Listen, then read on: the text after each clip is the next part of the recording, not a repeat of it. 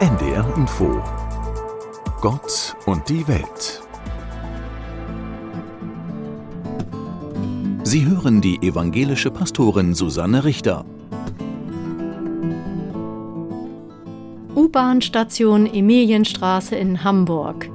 Auf dem Bahnsteig steht ein Zuhörkiosk. Statt Süßigkeiten gibt es hier ein offenes Ohr.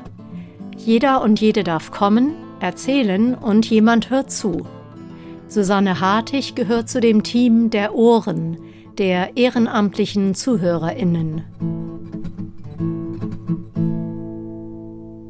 Es gibt eine Begrüßung, die die Zulu-Mitglieder sprechen. Das heißt, ich sehe dich, ich bin da. Das finde ich ganz treffend für das, was wir dort tun.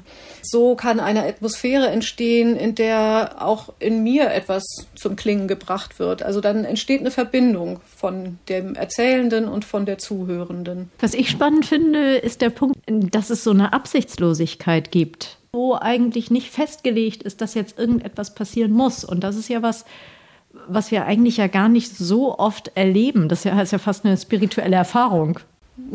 ja, kann man es fast sagen. Also wenn ich dort runtergehe, dann habe ich auch immer ein bisschen das Gefühl, ich lasse meinen Alltag da oben in der Stadt und dann gehe ich in den Untergrund eine Treppe tiefer und setze mich in diesen Glaskasten auf dem Bahnsteig, der sich so kurios irgendwie auch anfühlt oder so, so außergewöhnlich ist, dass das schon ein besonderer Ort ist. Das würde ich schon so sagen. Und ich glaube, dass es auch vielen so geht, die uns besuchen. Das ist so ein bisschen losgelöst vom Alltag und doch nehmen wir ja die Geschichten damit rein. Also die Geschichten, die dort erzählt werden, die sind ja Alltag, die machen ja das Leben des Menschen aus, der dort kommt.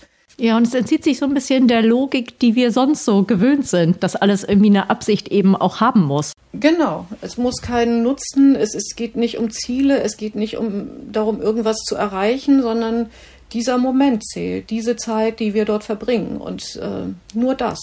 Ich habe am Anfang gedacht, das wäre ein kirchliches Projekt. Also spielt Glaube in irgendeiner Form eine Rolle für Sie oder für, für Teilnehmende an dem Team? Ich bin Mitglied der evangelischen Kirche und fühle mich auch mit deren Grundwerten verbunden. Und also wenn es mir gelingt, diese in meinen Taten irgendwie wirksam sein zu lassen, dann würde ich sagen, ja, dann spielt dieser Glaube auf jeden Fall damit rein.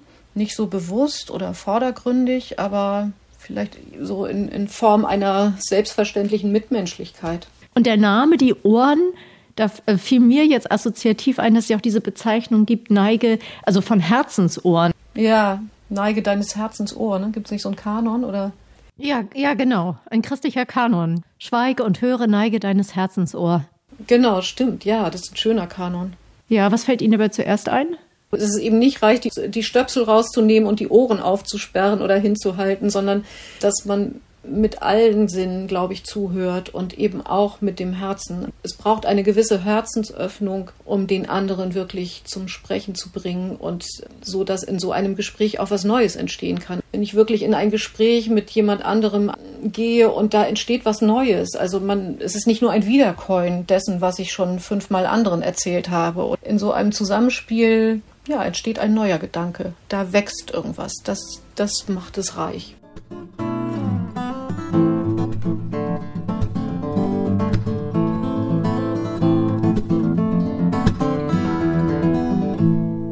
Das war ein Beitrag der evangelischen Kirche.